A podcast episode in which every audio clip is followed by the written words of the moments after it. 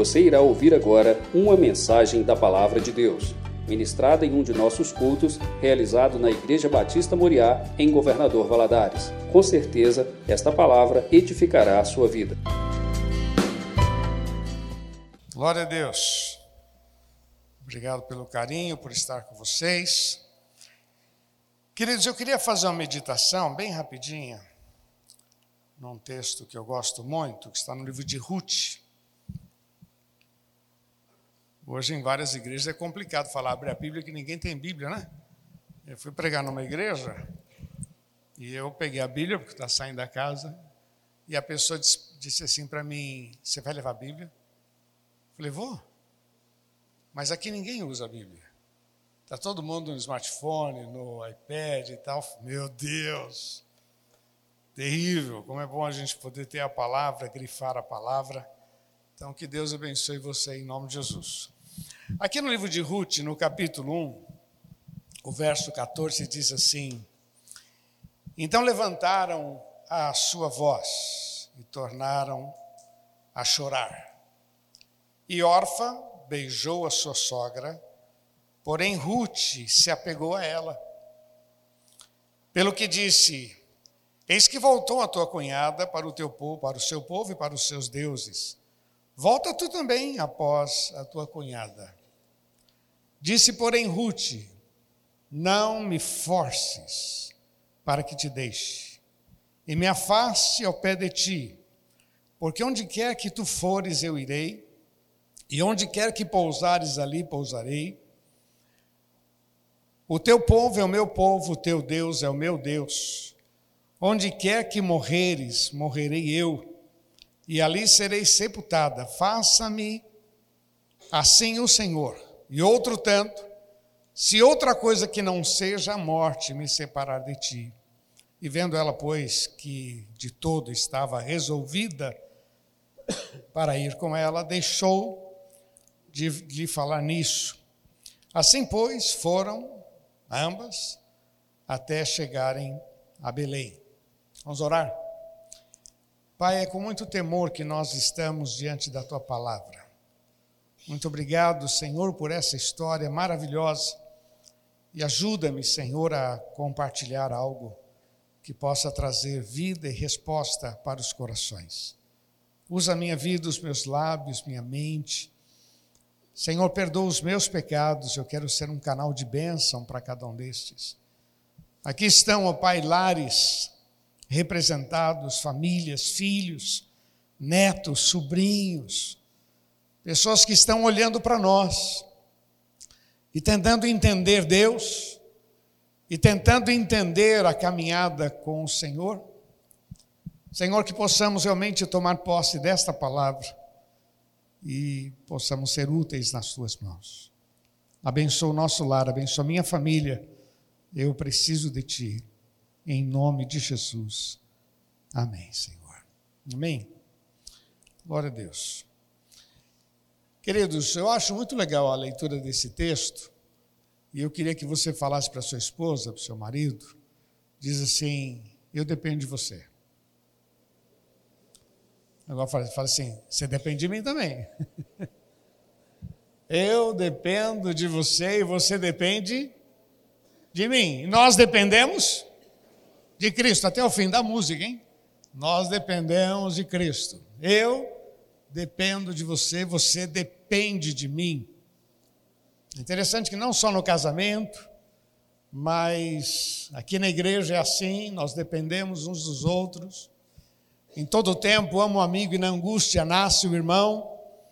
Quantas pessoas surgem na caminhada cristã, quantas pessoas se tornam uma grande bênção na nossa vida e quantas vezes nós somos a bênção de Deus. Eu fico muito triste quando vejo pessoas sendo descartadas.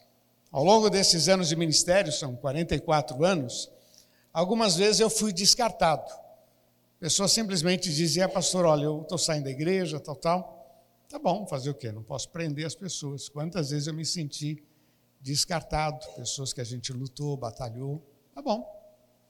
Acontece que o mundo dá muita volta. E depois surgem as situações e a gente fica sabendo. E aí eu fico pensando, puxa, eu queria tanto estar perto desse irmão, na hora da dor, na hora da aflição, queria estar perto dele, foi tão bênção na minha vida, mas ele me descartou. Então, uma coisa que tem sido muito importante para mim é a gente não descartar ninguém, porque a gente não sabe o dia de amanhã. E muitas vezes Deus olha no plano dele e diz: não faça isso. Essa pessoa ia ser grande bênção na sua vida. Às vezes é um familiar, às vezes é um colega de trabalho, às vezes é uma pessoa até socialmente inferior a gente, e a gente, ah, vou descartar. Não. E a gente não sabe o que Deus tem no dia de amanhã. É muito importante a gente valorizar tudo que Deus tem feito e as pessoas que Deus tem posto no nosso caminho, porque amanhã essas pessoas podem ser uma grande. Olha, meu irmão, tem gente que vai ser a resposta de Deus para a tua vida. Às vezes a gente fica pensando, Deus, estou orando tanto por isso, as coisas não acontecem. E não acontece porque você fez a besteira de descartar determinadas pessoas, que seria a grande bênção, seria a resposta de Deus para a tua vida. Então não deve. O que eu acho bonito nesse texto aqui é justamente essa posição de Ruth. O que eu queria falar é sobre a história de Ruth, é uma história muito relevante. Mas o que me chama a atenção aqui é a atitude dela. Ela olhou para a sogra e disse: Você precisa de mim. A sogra reúne as duas noras, as três viúvas, depois de uma decisão de sair lá de, de Belém e ir para uma outra cidade, na expectativa de que ali a gente vai vencer na vida, e depois os dois. O marido morreu, os filhos morreram, ficaram três viúvas ali. E Noemi, ouvindo falar que na cidade dela tudo tinha mudado, ela então decide voltar. E ela chama as suas duas noras e diz: Olha, volta cada um para sua família e, e vida que segue. A órfã, que é outra nora, diz o texto que ela chorou muito, mas foi embora. E Ruth não, Ruth falou: não, eu vou ficar. Na verdade, ela olhou e disse assim: Você precisa de mim. Eu não posso te deixar. Veja bem, eu já vi muitos casamentos em crises e às vezes naquela crise, naquela discussão, vai embora, arruma outro, tal, tal, fala. Sabe aquela coisa bem, me perdoa a expressão, bem imbecil? Sabe, eu não aguento mais. Vai, você nunca muda. Isso dos dois lados acontece, às vezes, essas besteiras que falam naquele momento, está chateado, está aborrecido, por... e aí fala essa besteira. Eu vejo Noemi, não nessa crise, mas ela vendo que não era justo, ela exigia alguma coisa das suas noras, ela então fala isso: olha, vai, volta, casa, dá sequência à sua vida. Mas o que me chama a atenção é a atitude de Ruth. Eu quero inspirar você com essa atitude. Você precisa de mim. Você precisa de mim. Eu acho que a pandemia ajudou muito a gente entender isso, não é? Eu me lembro que quando começou a pandemia, aquela loucura, tudo aconteceu de repente, você lembra disso? Mas um dia estava eu e Eliana e eu disse para ela: sabe o que acontece? Sobrou nós dois. Minha filha está em Portugal, meu genro, meus netos. Moisés está lá em Santos comigo, mas não podia ter contato. E sobraram nós dois. A gente pode transformar esse período num período muito bom. Como a gente pode se estressar um com o outro. E a gente vai sair desse período sem nenhum aprendizado. E aí decidimos rir. Vamos dar risada. Dá risada a gente, vamos dar risada, vamos curtir. Porque eu preciso de você e você precisa de mim. Na verdade, meu irmão, o resumo que eu quero falar com você é isso. Você precisa da sua esposa.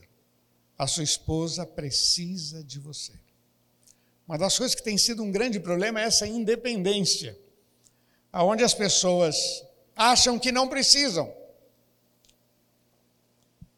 Usam muita expressão assim: o meu dinheiro, minha casa, meu banheiro, meu prazer, eu tenho o direito de ser feliz. Meu irmão, para. Essa é uma das maneiras que o diabo vai usando para minar a nossa vida, para que a gente não possa usufruir o melhor de Deus. Porque o melhor de Deus é um conjunto de coisas, é meu não? É um conjunto. Hoje a gente pode viver o melhor de Deus, amanhã a gente pode viver o melhor de Deus, e assim é um conjunto de coisas. Mas esta consciência que nós precisamos uns dos outros é fundamental.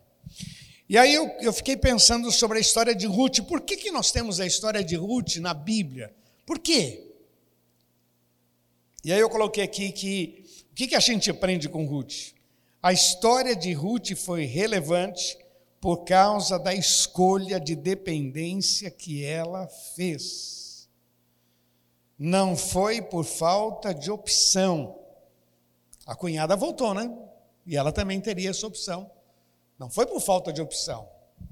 Mas ela olhou a situação e disse: Você precisa de mim. Você precisa de mim. Eu gostaria que você tivesse isso bem no coração.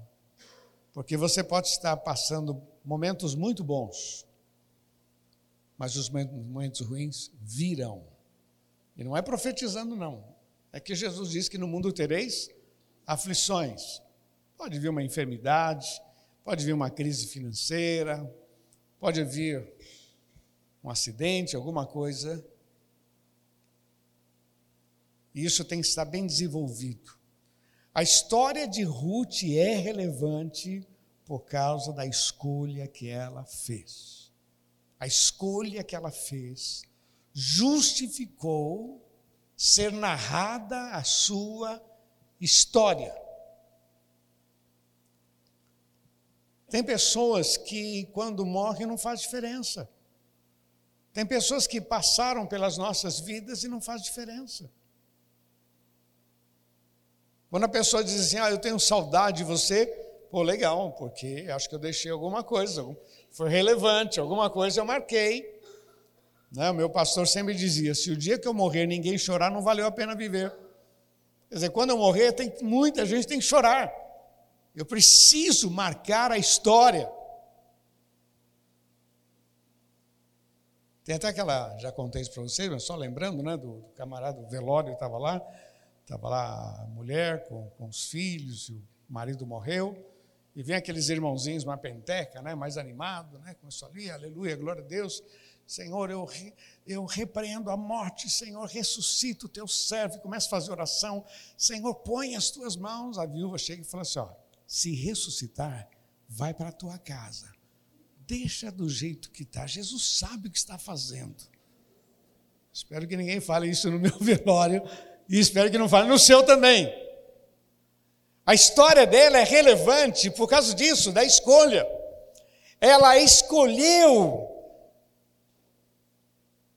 ela entendeu a dependência que a sogra, a sogra até certo ponto está dizendo: olha, eu vou, vou voltar, vou dar sequência na minha vida. A outra nora foi embora, não tem, não tem registro, não tem história da outra nora. Por quê? Porque irrelevante. Ela voltou para sua casa sem nenhum pecado, ela tinha o direito, mas Ruth não. Ruth tomou uma decisão. Você precisa de mim. Eu quero ser bênção na sua vida. Eu quero ser. Essa semana eu conversava com um camarada em função de crises e tal, e eu disse: olha, o problema que muitas vezes você faz é que você leva muito para o campo pessoal. Porque na hora da discussão, às vezes acontece, tem palavras que machucam, não é? E o diabo parece que ele joga a palavra e o tonto toma posse, fala. Aprenda a não levar para o campo pessoal. Já que você percebeu que está em crise, não leve para o campo pessoal. Peça a Deus graça. Faça como Ruth. Porque Noemi disse: vai embora. E olha o que ela disse: não me forces. Não me forces. Para que eu te deixe. Teu Deus é o meu Deus, o teu povo é meu povo. é o seguinte: eu vou contigo até a morte. E se eu não cumprir, que a mão do Senhor pese sobre a minha vida. Ela não disse que ia ser fácil. A segunda questão que eu queria colocar sobre a história dela, como é relevante, é justamente pela força que ela fez para que esse compromisso e dependência eh, fosse algo real na sua vida. Porque você conhece a história. Não só ela foi junto, como ela trabalhou por duas. Ruth chegou na cidade, ela foi trabalhar, ela colheu o milho, ela foi tida como uma pessoa é, pobre, porque eles tinham aquele hábito né, de, de colher o, o milho, o produto que fosse, e o que ficasse, o que sobrou ali, os pobres podiam vir e pegar. E ela entrou nessa onda. Ela chegou ali, viu, escolheu lá um, uma certa colheita e entrou e foi como pobre, pegando. O que eu acho legal é que ela fez força. E não existe sucesso, meu irmão, até coloquei uma frase aqui: ninguém tem bons resultados de braços cruzados. Ninguém. Eu creio que você vai poder olhar no seu futuro, no seu futuro olhar para trás e dizer: meu casamento está em pé, eu lutei por ele. Talvez você não vai poder falar isso para ninguém, mas você vai poder dizer para você mesmo: eu lutei diante de Deus, eu me esforcei, eu me empenhei, eu paguei um preço. Quantas vezes a gente tem que se anular para que a gente tenha lá na frente bons resultados? A história dela foi relevante porque ela fez força para que esse comprometimento, essa decisão e essa dependência fosse algo real. Ela não só decidiu ir com Noemi, mas ela decidiu ser a bênção na vida de Noemi ser a resposta das suas necessidades. O texto diz que ela saiu lá colhendo, colhendo, colhendo e pagando o preço. Gente pobre, vieram, voltaram sem nada, não tinham dinheiro, não tinha nada. Foram tentar a vida e voltaram as duas ali. Mas olha como é maravilhoso, meu irmão. Deus guia, né? Deus, quando a gente decide fazer a coisa certa, com temor diante do Senhor, Deus guia os nossos passos. Levou aquela mulher justamente para aquela aquela propriedade que era de Boaz, que era o que poderia resolver o problema daquela família. E outra questão que era muito legal, ele era solteirão. Deus é bom, né? Deus é maravilhoso. Deus, meu irmão, quando eu estava falando com os adolescentes agora, falando sobre relacionamento, a importância do relacionamento com Deus, e o relacionamento com Deus vai resolver muitos problemas na tua vida, meu irmão. Às vezes a gente está tentando resolver, e o Senhor está dizendo para a gente, como falou para Josué: Josué, você vai ser um grande líder. Quer, quer um conselho? Medita na minha palavra de dia e de noite relacionamento comigo vai te levar ao sucesso. Louvado seja o nome do Senhor. O que eu acho legal, meu irmão, é isto. A terceira questão que, me, que, que eu considero por que, que a história dela é relevante, porque ela foi perseverante até o fim. Fala comigo, perseverante até o fim. Vamos lá, vai. Perseverante até. Vamos outra vez bem forte. Perseverante até. Quando é o fim? Quando? Porque a gente associa muito o fim com a morte. Aquele que perseverar até o fim será salvo. Então a gente associa muito com a morte. Mas quando foi o fim dos problemas de José do Egito? O fim dele veio com 30 anos. O camarada foi injustiçado, vendido pelos irmãos, passou, sofreu, mas o fim dele veio com 30 anos. E com 30 anos ele sai da prisão para ser um grande líder.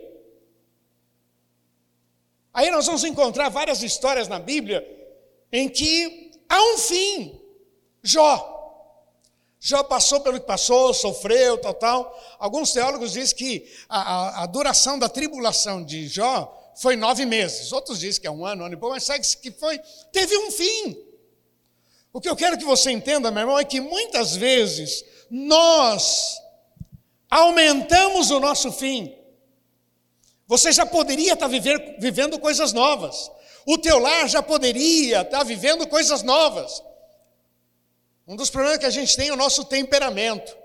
Como a gente é egoísta, como a gente quer, eu tenho direito de eu quero, a minha vontade. Poderia estar vivendo já coisas novas. E às vezes não está vivendo, porque não é perseverante até o fim. A decisão desta moça, ela queria ser a resposta de Deus para a vida dela, para a vida da sua sogra. E quando você põe isso no coração, eu quero ser resposta de Deus para minha família, eu quero ser resposta de Deus para minha esposa, eu quero ser resposta de Deus para meu marido.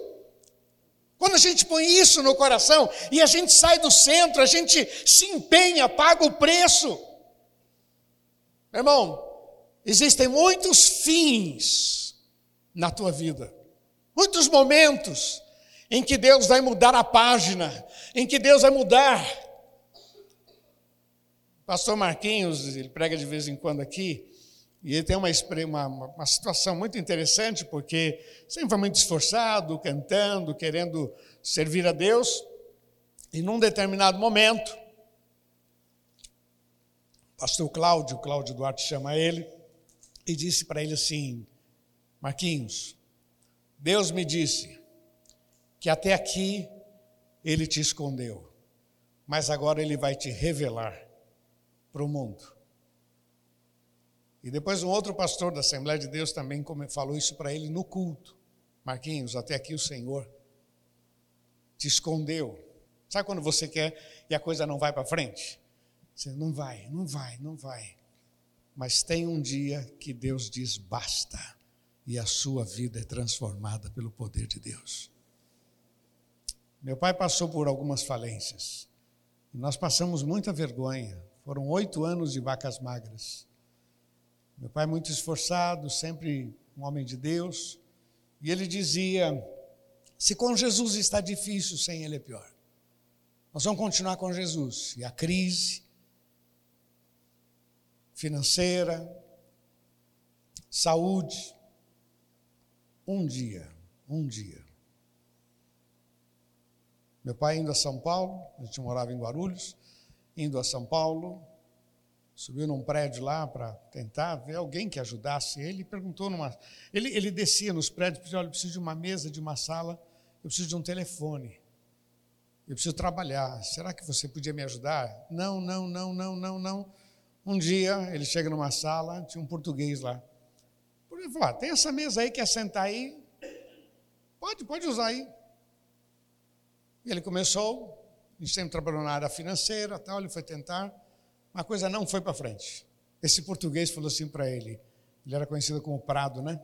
Ô Prado, vou te ensinar a ganhar dinheiro. Você vai abrir uma agência de emprego para casais. E você vai pôr anúncio no Estadão, oferece-se casais. E vai colocar no Diário Popular, precisa-se de casais. O rico lê lá e o pobre lê aqui. O cara falando para ele. E aí o rico vai te ligar, ó, estou precisando de um, um camarada motorista, mulher cozinheira, assim por diante, e você vai associar. Aí você já põe no Diário Popular do jeito que o cara pediu. Você dá, pede para ele um tempo, favor, te mandar. E aí ele deu todo o esquema. Garantia, três meses de garantia, como deveria ser cobrado, tal, tal. Meu pai chegou em casa e falou assim: olha, Deus deu a saída. E falou: Eu vou abrir uma agência de emprego para casais. Meu irmão, quase que ele foi apedrejado aquele dia lá, viu?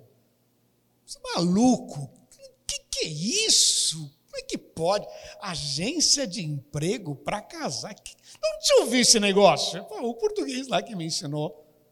E olha, meu irmão, ele abriu. Um ano, um ano depois, nós tínhamos pago todas as nossas dívidas comprado uma casa, e meu pai comprou naquela época né, o Landau, né, aquele Galaxy. E ele dizia: Eu quero que todo mundo veja que Jesus mudou a minha história. Que eu quero que você entenda, meu irmão, que existe um momento que é o fim. Às vezes você paga um preço, você luta, a coisa está complicada, parece que não tem fim. Vai ter fim. Essa moça decide ser bênção de Deus na vida da sua sogra. Se empenha, paga o preço, trabalha, se sacrifica. Num determinado momento, essa moça é pedida em casamento por esse Boaz, tem toda uma história, depois você dá uma lida, e mudou toda a trajetória dela. Hoje a gente lê a história dela, fica contente, mas se ela tivesse ido embora com a outra cunhada, nós nem saberíamos que ela existia. Ela, a gente só sabe porque ela decidiu, decidiu, decidiu ser bênção, decidiu pagar um preço, se esforçou, se empenhou. Ela conheceu o Deus de Noemi, ficou apaixonada por esse Deus. E na hora certa, Deus mudou a história. Ela podia descartar a sogra. Tem muita gente descartando pessoas. Não faça isso. Não faça. Você não sabe. Queridos, eu queria terminar dizendo para você: uma só carne não é um chavão, e nem uma frase de, de efeito, é uma revelação de Deus. Somos uma só carne. Eu sou a bênção de Deus para minha esposa.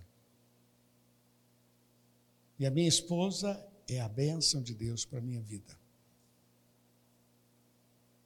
Eu posso descartar, ela pode descartar. Mas já que nós tomamos uma decisão, vamos aprender com Ruth aqui. Ruth paga um preço, enfrenta. E depois Deus muda toda a história dela. E não só ela casa, ela entra na genealogia de Jesus. Foi, isso é fantástico. Não tem como. É o que Deus tem preparado para a gente, meu irmão. Nem olhos viram, nem ouvidos ouviram, nem jamais subiu ao coração humano. É o que Deus tem preparado para aqueles que. Até o fim. Cuidado para você não alongar a tua dor. Esse temperamento aí não é fácil. Às vezes a gente é que está. Ah, por que, que Deus não fez até agora? Acho que a pessoa mais mais importante para responder é você mesmo. Porque se você for fiel e for relevante para a sua casa, para a sua família, nem olhos viram. Deus vai fazer grandes coisas na sua vida, em nome de Jesus. Esse é o, o que Deus tem posto no meu coração para oferecer a você, em nome de Jesus. Amém? Eu queria que você pegasse na mão da sua esposa, do seu esposo, e você intercedesse pelo seu lar agora, pedindo a Deus, Deus, eu quero, eu quero ser relevante para minha família. Eu quero ser bênção em nome de Jesus.